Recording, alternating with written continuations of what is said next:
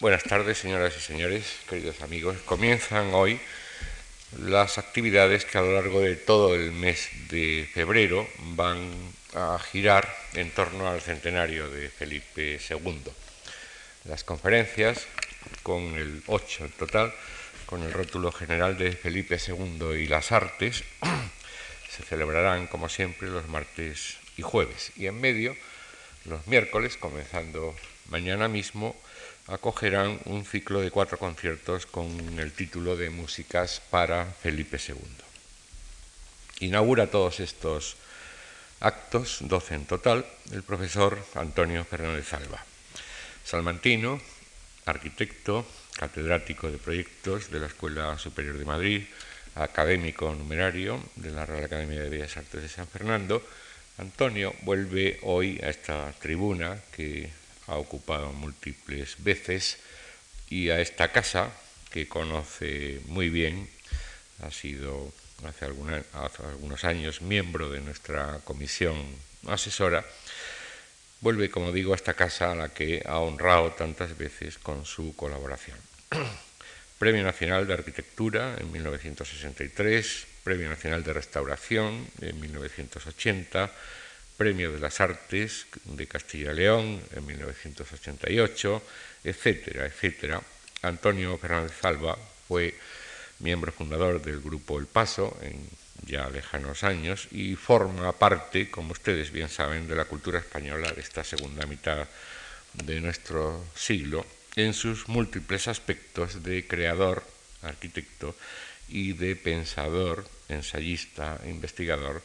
con múltiples libros y ensayos a sus espaldas.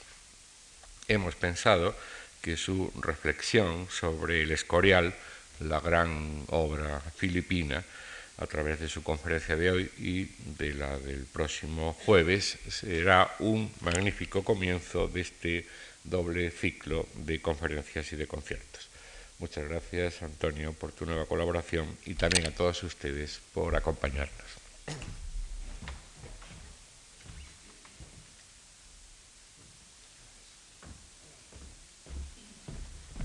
Buenas noches.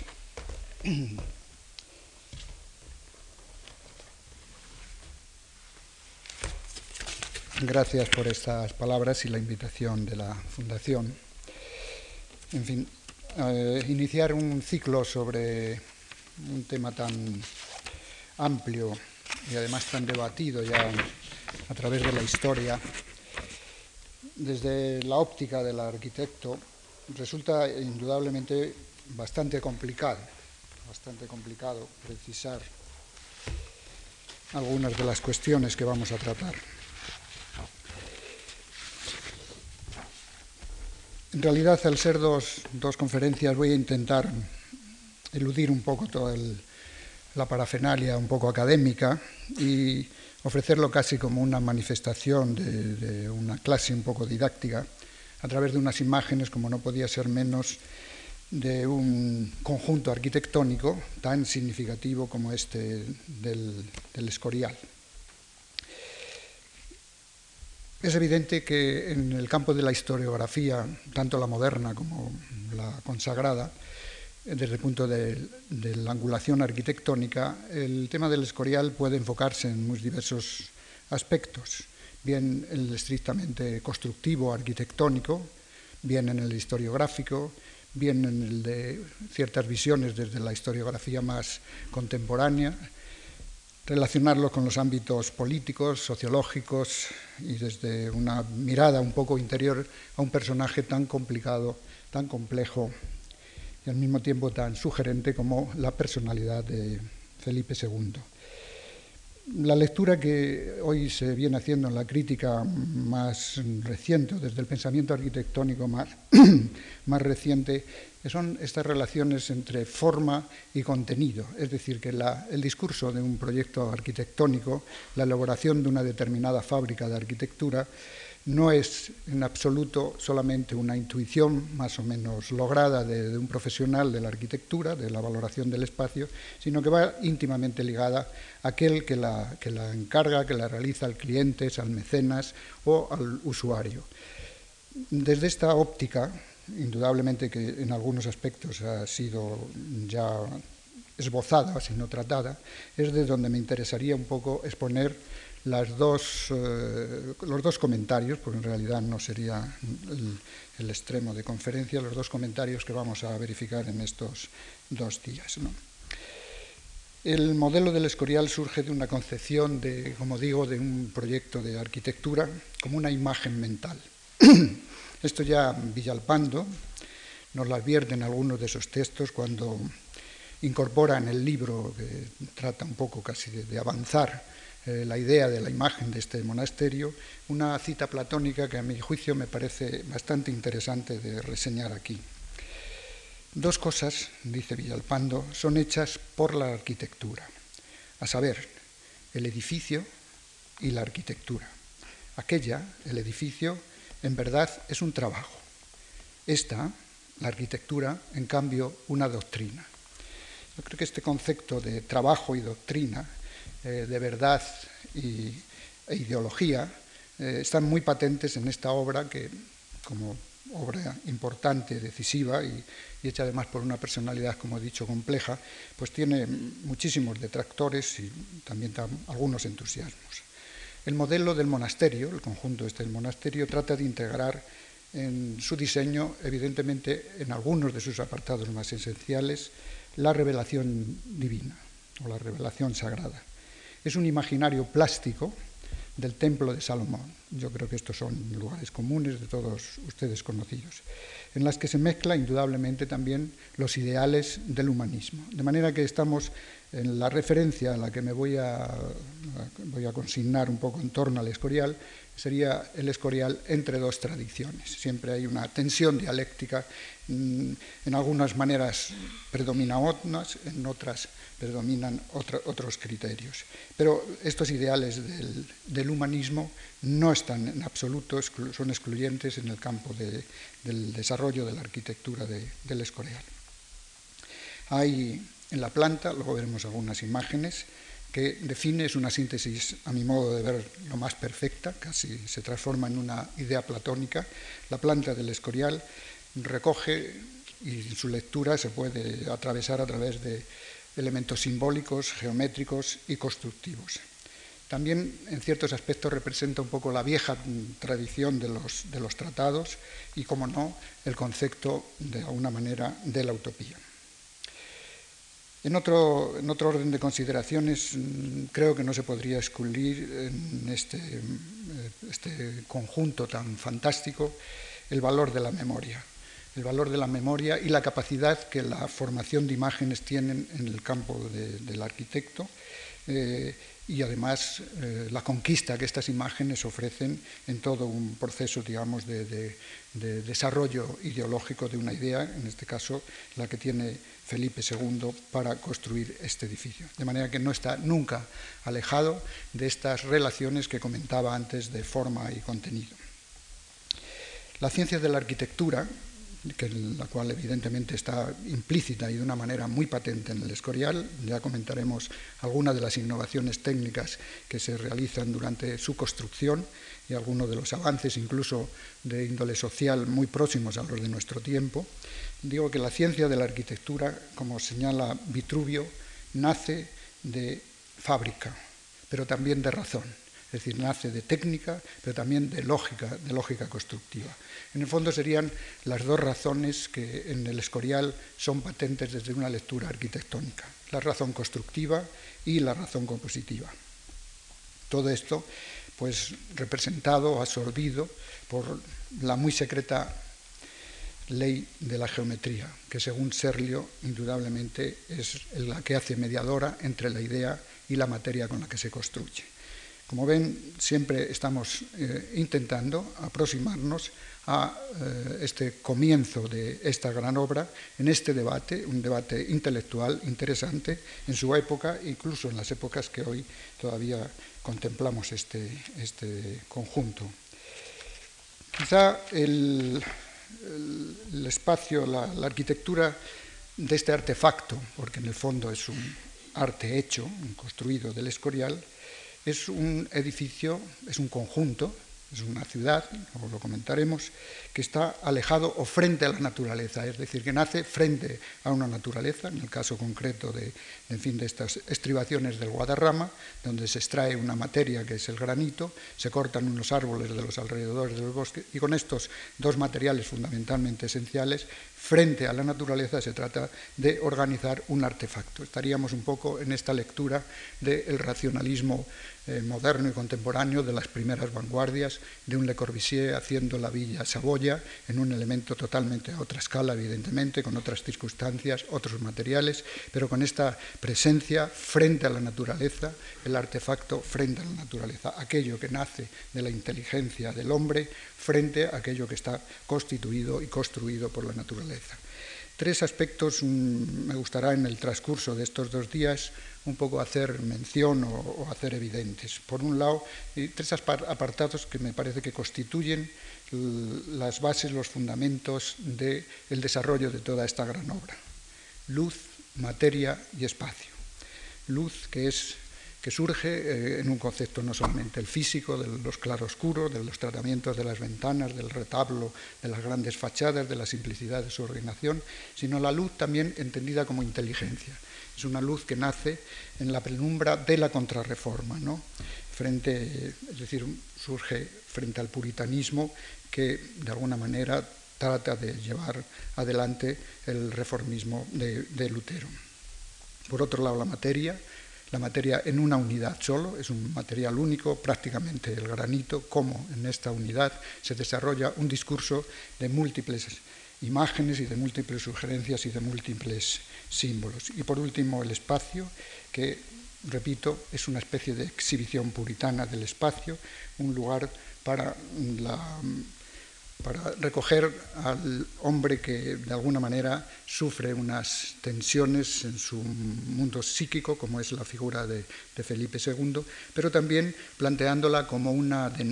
una, imagen, un testimonio, un mensaje frente a esta reforma que se ha iniciado en Centro, en Centro Europa. De manera que intentaría un poco hacer unos comentarios antes de poner la exposición de las diapositivas en orden a un texto más o menos, más o menos redactado. El Escorial entre dos tradiciones.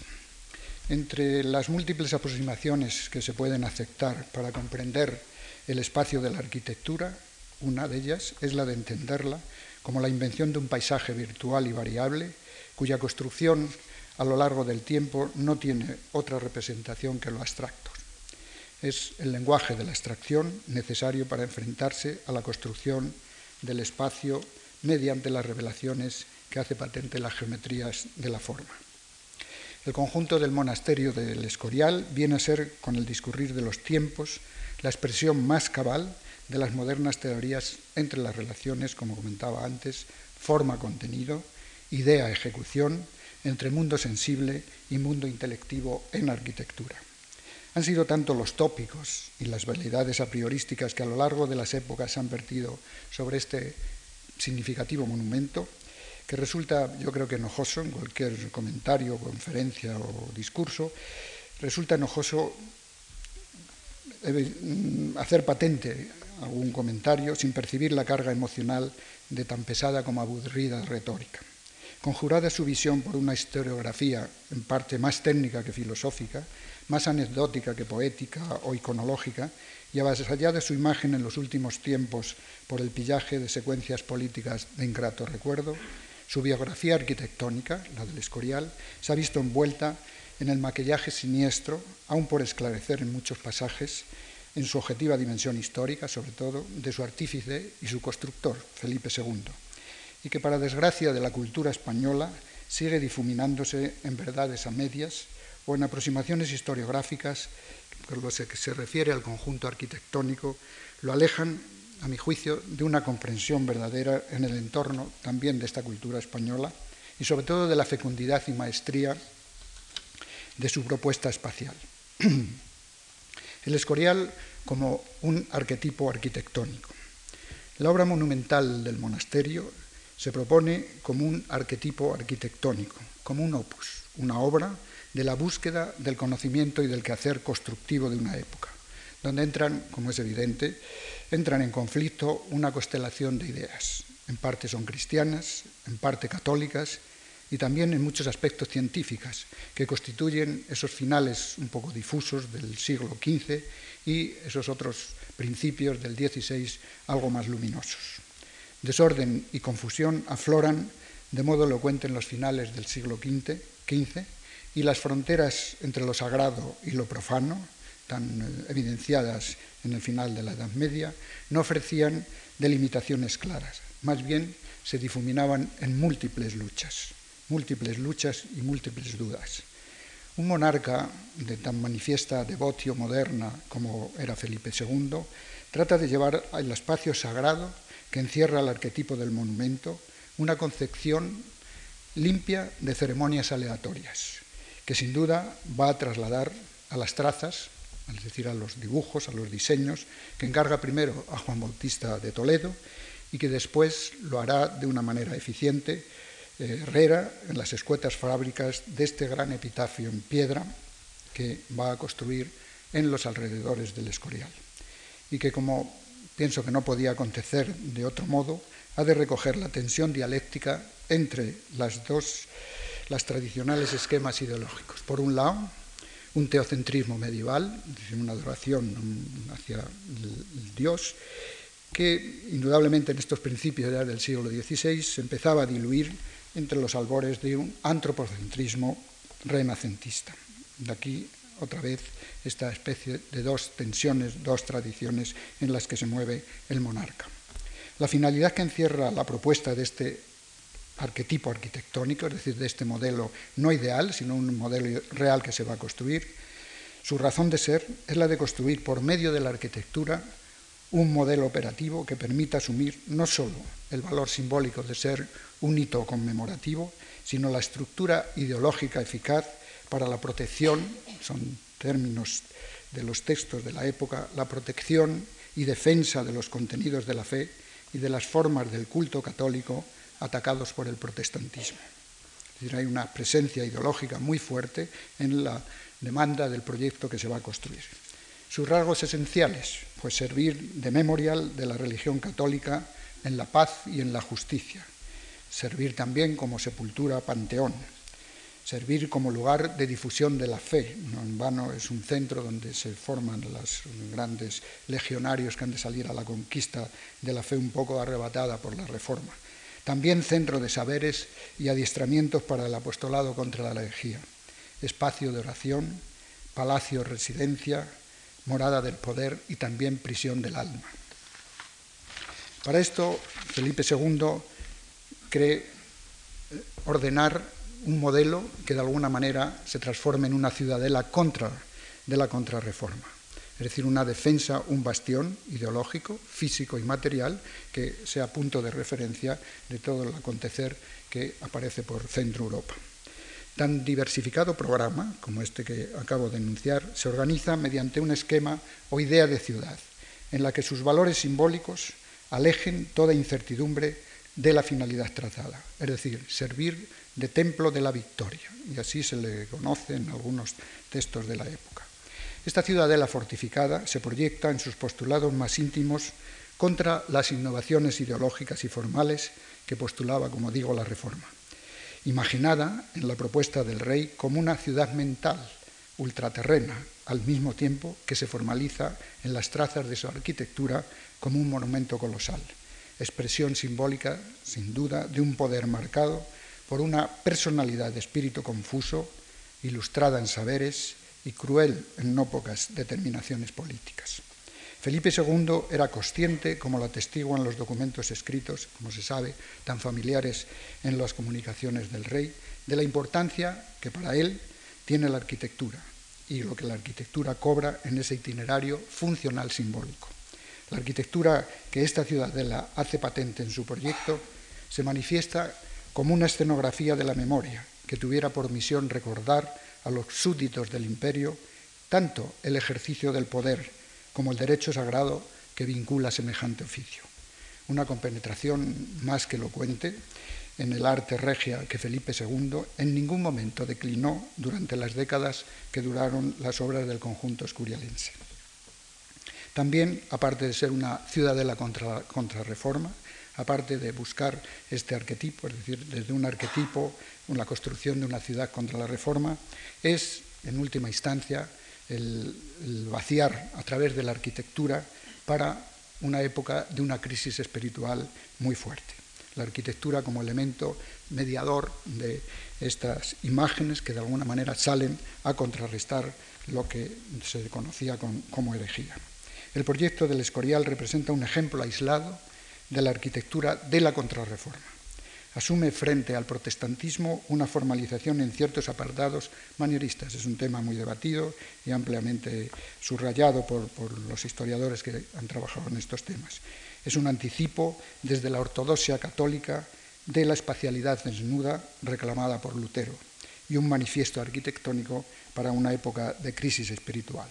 La reforma plantea, sobre todo en los espacios religiosos, la eliminación, es iconoclasta, la eliminación de toda referencia más o menos de ornamentación y por lo tanto Felipe II de alguna manera asume estos valores de, esta especie de espacialidad desnuda y trata de llevarlos a la mente de los arquitectos que trazan los dibujos, los proyectos del Escorial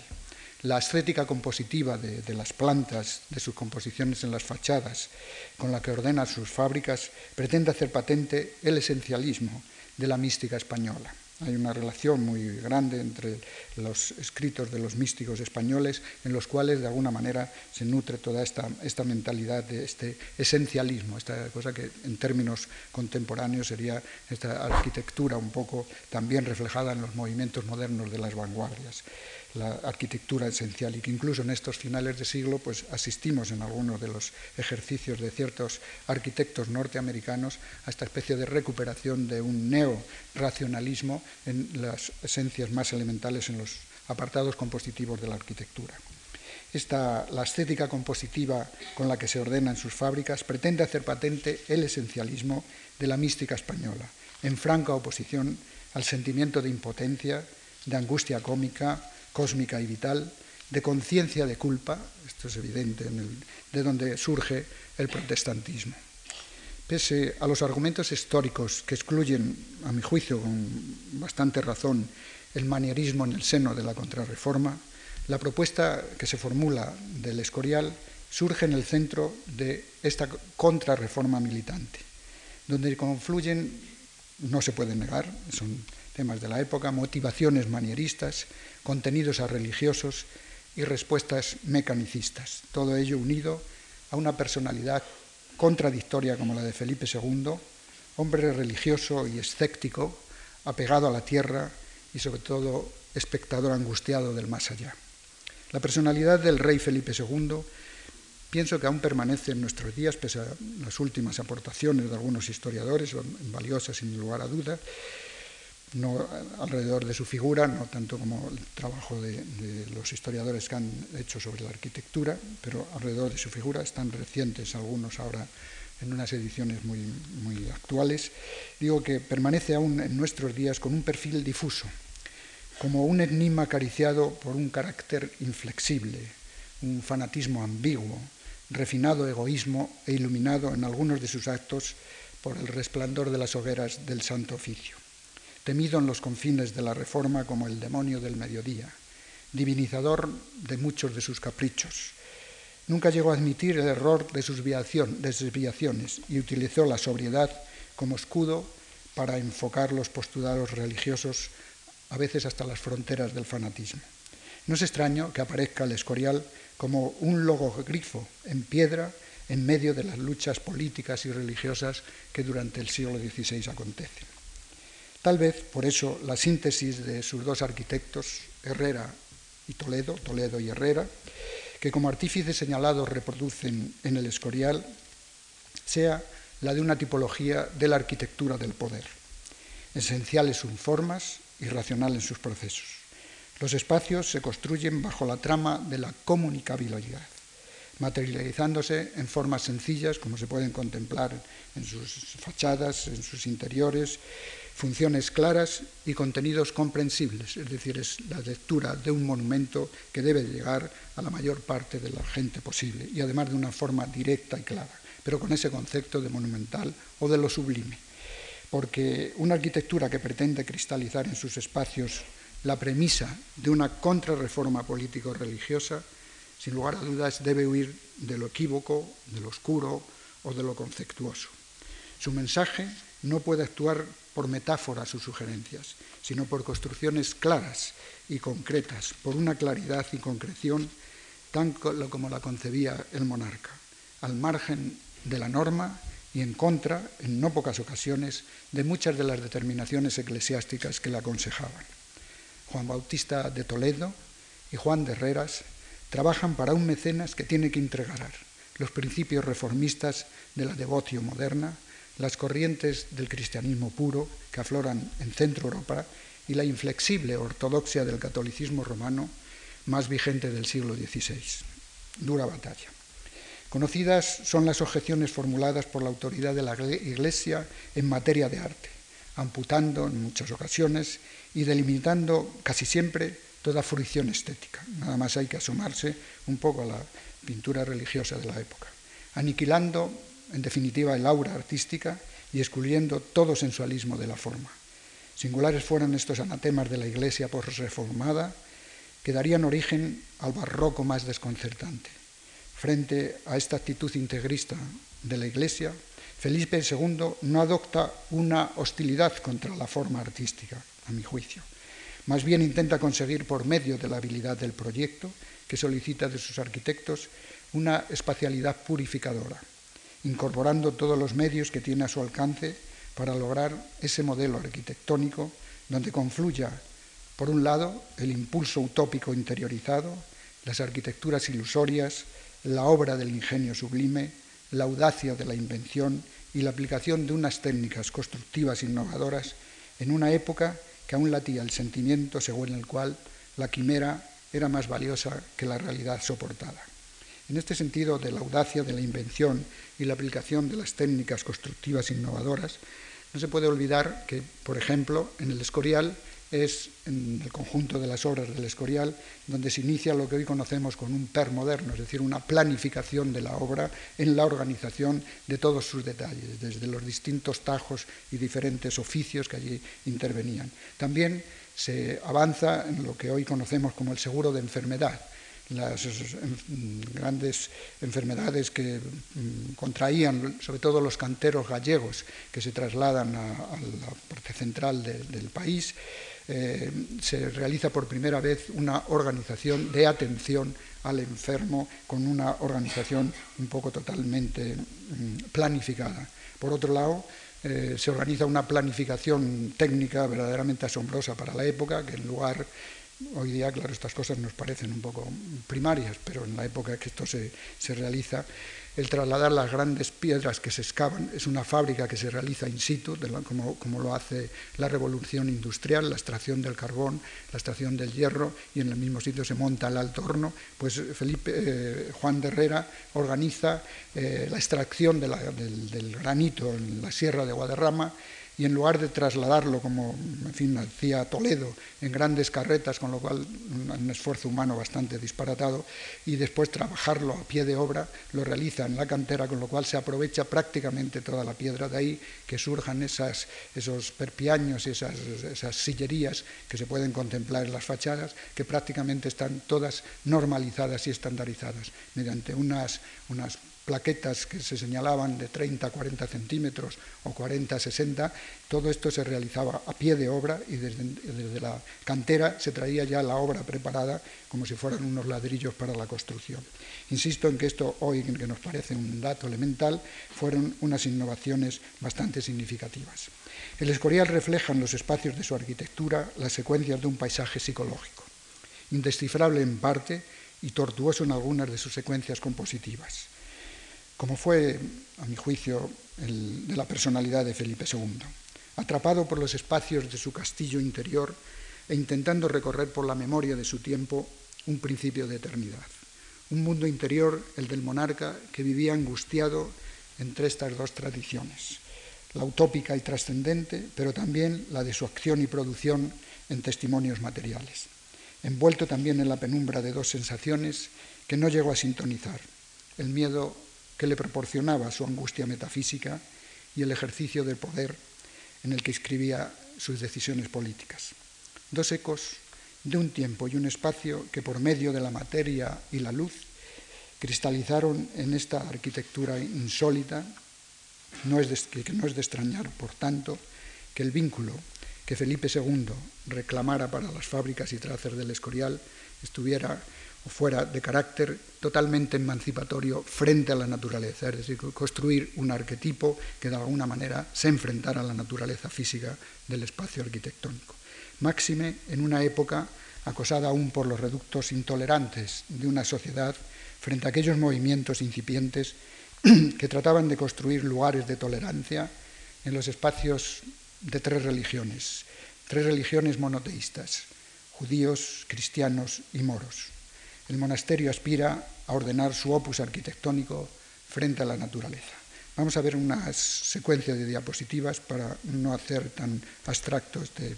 este pequeño sordio y luego terminaremos con un breve inventario sobre la geometría descrita en el Escorial. Aquí tienen una imagen de de la planta en la cual se puede observar un esquema totalmente muy dentro de, este es el elemento, digamos, de cerramiento de las fachadas, esta L que surge aquí a la derecha y que bordea la parte posterior de la capilla, son las zonas de jardines y la lonja abierta también L, de manera que una lonja fría eh, casi despiadada, sin ningún elemento arquitectónico, frente a una lonja totalmente verde de una arquitectura Un eje en el cual el acceso principal es una especie de retablo, un segundo retablo que es el patio de los reyes y un tercer retablo que es el de una secuencia totalmente escenográfica, el paso a un, a un espacio descubierto y la entrada en este casi incipiente barroquismo que tiene todo el proceso de acceso a la gran, a la gran capilla. Los patios que de alguna manera se ordenan alrededor, un gran patio, otro patio que después es más o menos mutilado por algunas intervenciones posteriores, y los cuatro grandes patios como un auténtico campamento. La obra del Escorial indudablemente está muy influenciada por este concepto de campamento. Una imagen desde las estribaciones, esta especie de mm, gran artefacto frente a esta naturaleza que de alguna manera se extrae, se excava del, monte, los grandes bosques que rodean las zonas del, escorial se transforman en madera para la utilización de la construcción y casi es una mina de donde se extrae el granito para la construcción de este gran artefacto. Aquí se ve con bastante nitidez los elementos un poco posteriores, las, casas de oficios, este espacio abierto, desolado abierto sobre, todo al poniente, la utilización del agua con una escasez asombrosa, solamente una zona para crear un microclima en el ámbito de las galerías de los convalecientes, es decir, del, pequeño hospital, y después esta lectura casi monocorde en un ritmo de, tipo casi de una una melodía un poco del, canto gregoriano, solamente con estos contrapuntos de los chapiteles, de la influencia sobre todo europea que se incorpora al escorial.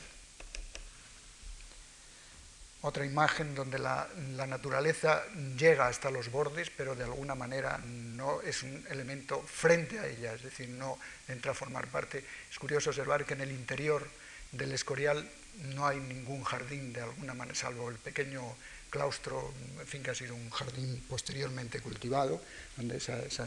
esa, introducción de ese pequeño templete un poco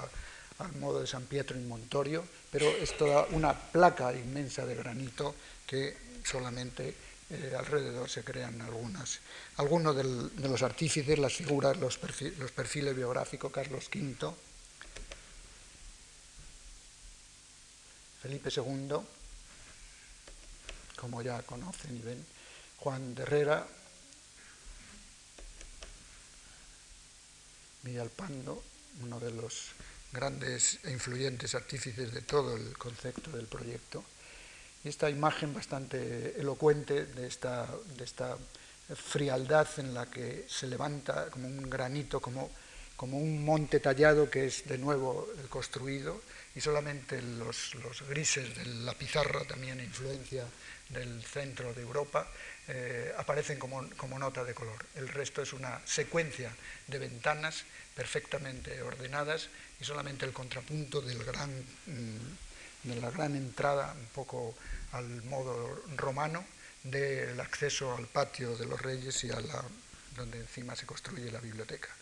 Los elementos de soporte, es decir, estos, estos bancales, es, una, concepción que de alguna manera refleja aquellas imágenes del templo de Jerusalén, las murallas que rodeaban el templo y que van bueno, a otra escala, evidentemente, y con otras funciones, pues van organizando estos declives en la zona de la parte sur del Escorial. Otras imágenes desde esta escueta frialdad, no hay ninguna, ningún, ningún gesto de ni de melancolía ni de adorno por el, por el, por el ornato. Mm, lo mismo da una esquina que otra, la orientación del norte, sureste y oeste, solamente se significa el templo de la victoria, la consagración de que el símbolo es una iglesia para la victoria que ha realizado y al mismo tiempo como defensa de, la, de las corrientes de la reforma. Una imagen, la zona, como digo, es una zona de agua, sobre todo en el, verano, que crea un pequeño microclima en esta galería de convalecientes, en la que, donde se ordena un poco la sacristía, el resto pues son todas las celdas de los monjes y este, este, este apoyo de imagen un poco de muralla alrededor de defensa que tiene el Escorial. Algunas otras imágenes ya con una introducción de algunos elementos compositivamente casi renacentistas, como son estos elementos de la galería de convalecientes, y esta mole enfrente de esta naturaleza que indudablemente está en una tensión dialéctica entre artificio y naturaleza, entre objeto construido y medio natural. La imagen de la lonja, el retablo, el retablo al cual solamente es una especie de apilastrado de esta columnata entre jónica, eh, perdón, corintia y algunos elementos jónicos, me parece que tiene en la parte de arriba, desmesurado, es un, proceso que se añade después en el trabajo del desarrollo del, proyecto, con estos grandes pílonos en esta especie de bolas tan características de la época del periodo de la arquitectura de Felipe II. El interior es un lugar totalmente mm, sobrio, solamente la pintura, es quizá uno de los edificios, sin lugar a duda, donde lo que posteriormente sería en pleno siglo XX, en los principios de las vanguardias, esto que se dio en denominar la integración de las artes, aquí en el Escorial están perfectamente logradas. El muro para servir de, exhibición de algunos de los milagros, el, relato que de, alguna manera tenía que hacer evidente en todas las paredes y en todos los lugares, de manera que cualquier transeúnte que deambula por estos espacios sea consciente de dónde está y dónde se encuentra. Es un espacio totalmente alejado incluso de la realidad de la época por muchos aspectos que, se quisieran eh, retratar en sus aspectos constructivos. Es una imagen totalmente eh,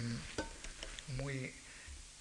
ganada a través de estos grandes lienzos, es decir, este contraste entre esta pintura eh, suave de estos frescos y la dureza del único material con el que se construye el edificio. La técnica para mm, abovedar estos espacios resulta verdaderamente sorprendente, sobre todo por el desarrollo de toda una geometría que hoy denominaríamos geometría descriptiva, pero que es una esterotomía en un conocimiento espléndido tanto de la madera como de la piedra, un ejercicio indudablemente de sabiduría para la época en que esto se desarrolla y se construye.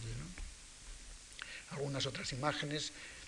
quizá con unas influencias posteriores y que de alguna manera pues van eh, endulzando un poco esta sobriedad eh, palaciega.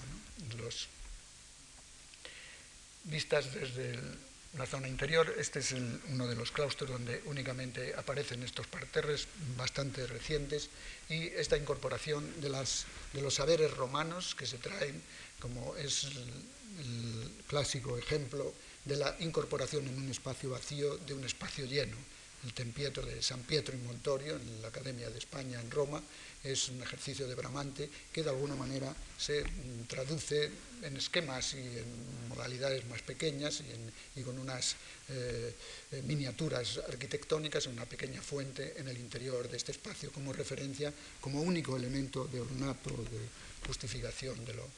Aquí una vista desde la parte inferior también con este tratamiento de las cuatro fuentes alrededor del y la repetición casi en una homotecia, en una simetría de imagen de lo que es la cúpula del templo, es decir, esta presencia de la iglesia, del templo de la victoria en todos los lugares, como se ve aquí en esta especie de simultaneidad de, espacios eh, y de formas, la cúpula como un elemento casi organizador de toda la volumetría exterior del edificio. El tránsito, estos, estos tránsitos cerrados, el arco y la pilastra como únicos elementos que constituyen la composición arquitectónica. La pilastra en las arcadas, la pilastra en los elementos de final de muro, que en realidad eh, en muchos aspectos de estos están formalizadas estas imágenes de composición arquitectónica para organizar también los tajos de obra y la organización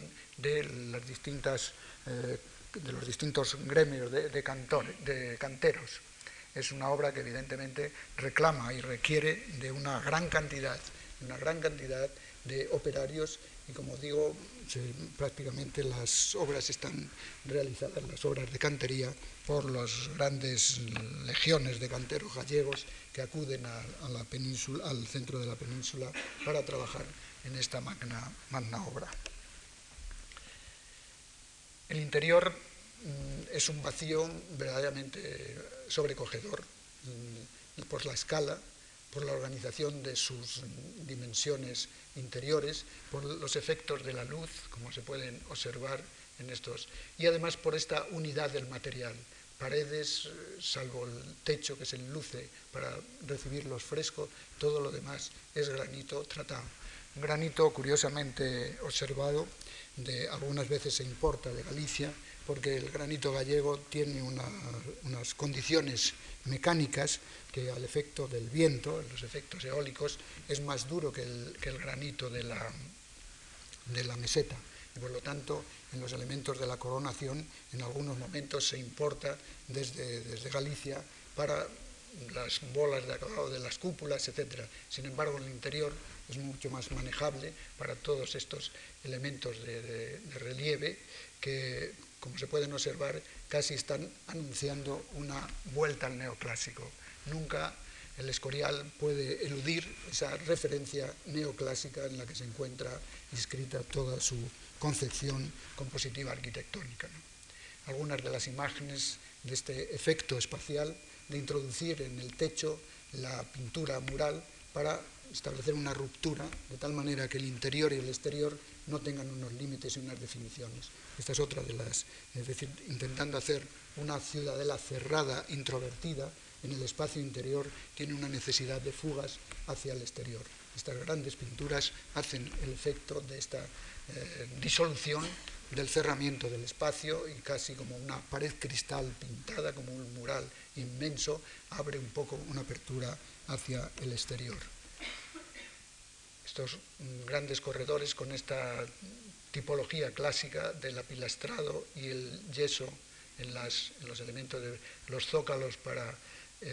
incluso el transporte de, algunos, de algunas carretas en los interiores, que hacía evidente necesario un tratamiento más duro, y después los arcos fajones, que de alguna manera se van señalando para romper esa, eh, y que la presencia estructural, es decir, la presencia de aquello que soporta y lo que es soportado, quede bien elocuente en todo el desarrollo del proyecto.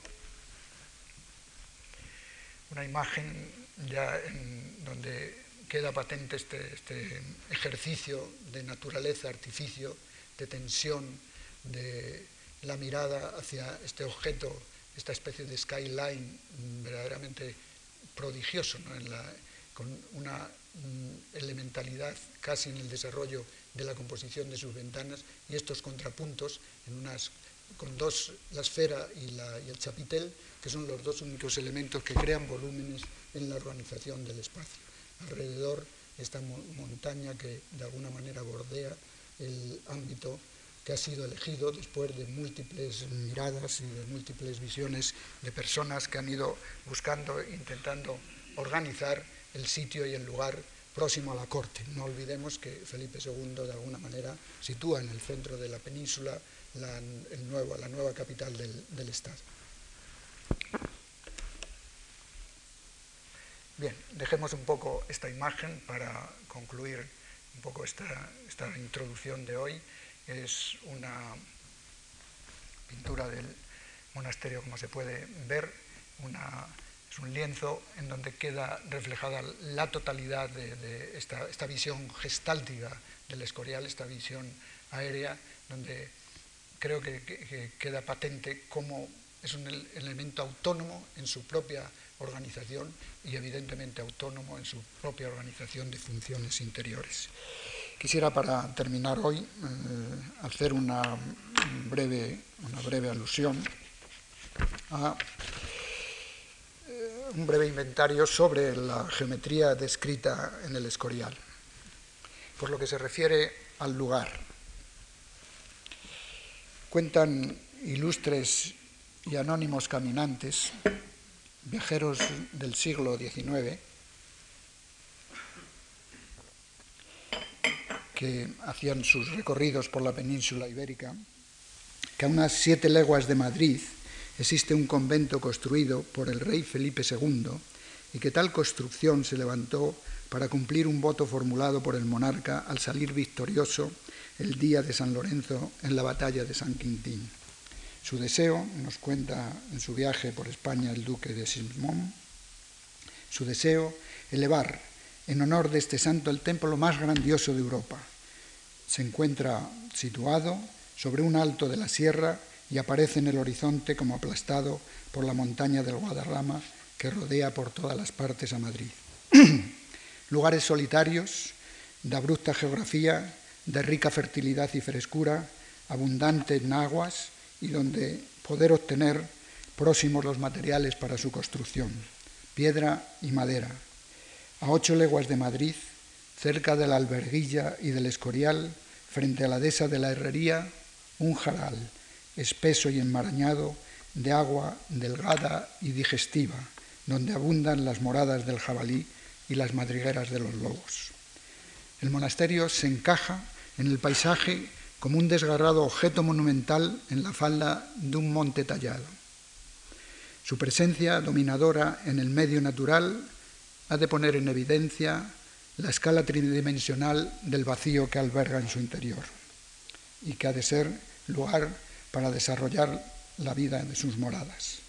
Una plaza en forma de L, como habíamos comentado antes, delimitada por los edificios destinados a servicios del monasterio y un jardín de elocuentes y precisas geometrías. Allí se puede encontrar lavanda, arragán, santolina, boj, que se prolonga en la fronda del monte,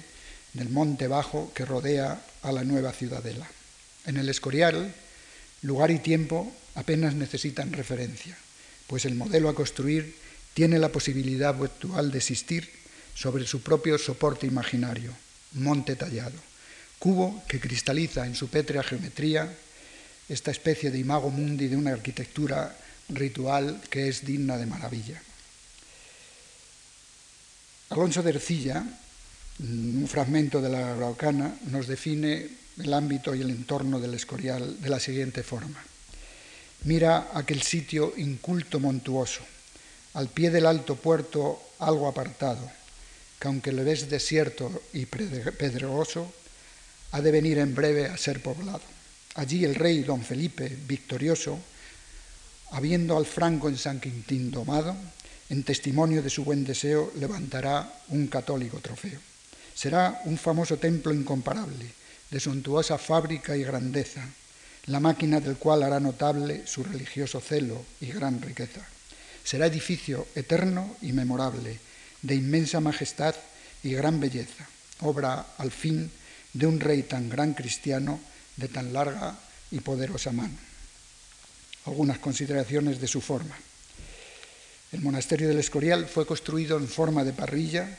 lo que es difícil de ver al primer golpe de vista, porque el conjunto es tan vasto que no se puede examinar más que por parte.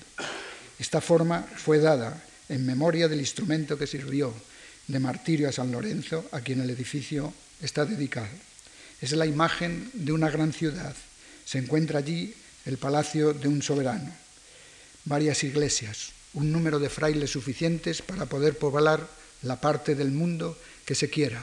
un colegio, numerosas tiendas, bibliotecas, tiendas de todas las artes y oficios, un parque, jardines, hermosos paseos y riquezas infinitas. Así nos lo describe Juan Peirón en el nuevo viaje a España en 1773. Tal vez en la mente del poderoso rey fue la arquitectura su inclinación primera, quizá porque esta actividad, la de edificar, llama a la unidad,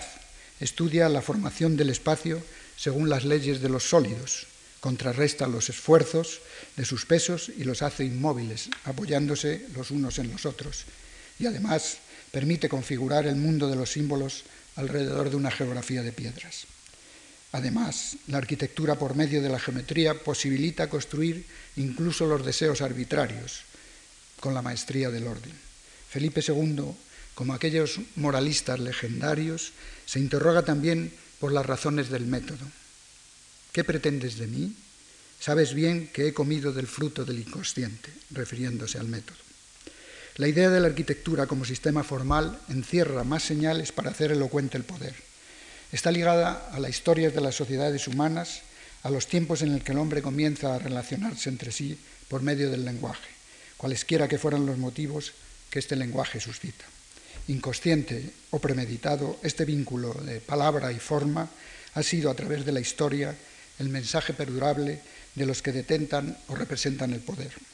Las palabras y las formas perduran a las sociedades que las crearon y en algunas de estas sociedades la forma llega incluso a adquirir el valor del dogma.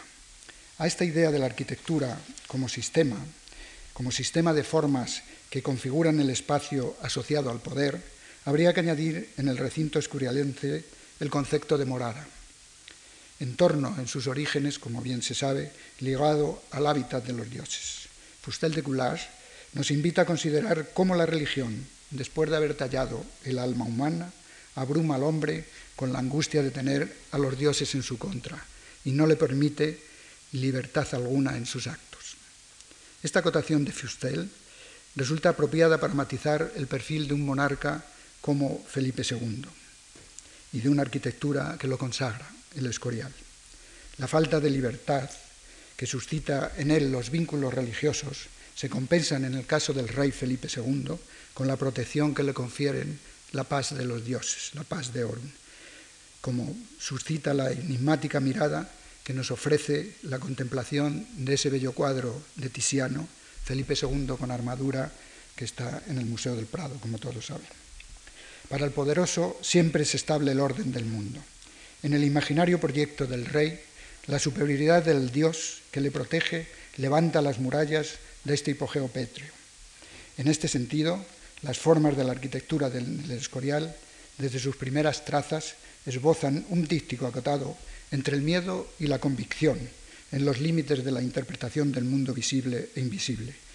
en una espacialidad que permita la coexistencia de esa dualidad mágico-religiosa y político-religiosa que caracteriza este universo personal del monarca que lo edifica. Relaciones entre estructura y ornamentación. La relación entre estructura y ornamentación en el Escorial se transpone a los postulados entre construcción y efecto espacial. La decoración en sus fábricas no es una adición puesta a su textura muraria, es decir, no es algo que se pone a la construcción ya efectuada, al sólido capaz que se realiza. Aquí responde a una síntesis de la configuración espacial del conjunto, la propia edificación del opus arquitectónico convertida en imagen de una representación ilusoria, realidad construida e ilusión espacial integradas en estas dos lógicas, las lógicas de la razón compositiva y edificatoria. La articulación volumétrica externa define por sus propias leyes edificatorias el vacío espacial interior, como se puede observar en el cuadro que vemos ahí diseño y estructura interior, espacio y exterior volumen surgen conjuntamente atendiendo a configurarse como un modelo o máquina en tres dimensiones, donde tiene cabida los recintos interiores y los recintos interiores y las estructuras resistentes. La fachada pierde valor en sus detalles compositivos y su desarrollo arquitectónico se hace estándar, transfiriendo el protagonismo de su composición reiterativa a través de estos grandes, de esta secuencia de vanos y de ventanas, solo eh, esta composición reiterativa, solo al tratamiento del ritmo normalizado de sus macizos y vanos. En definitiva, la pared plana que también formula la caja especial, espacial del 400, cuya autonomía en dos dimensiones era el soporte de toda proporción absoluta. Un poder tan manifiesto como el de Felipe II no podrá excluir la arquitectura entre las artes de la celebración. Técnica esta que permite el poder manifestar y hacer elocuente a través de la forma del espacio los significados de la razón de sus sueños o esgrafiar la sinrazón de sus sentimientos. La arquitectura celebrativa, como es conocido, facilita por medio de la ilusión de su forma todo el acontecer espacial. En el caso del Escorial, es el proyecto de una arquitectura que aspira a imitar las fábricas del universo, el imago mundi, a ofrecer imágenes como bramante de valor universal. El Escorial se puede concebir en términos modernos como una abstracción minimalista, reflejo del espíritu puritano del rey, que trata de dar respuesta a la espacialidad católica frente a la depuración iconográfica que postula la abstracción protestante, precisamente contra las escenografías de los retablos y las tracerías geométricas de los conversos artesanos del Islam. El próximo jueves continuaremos con la segunda parte. Muchas gracias.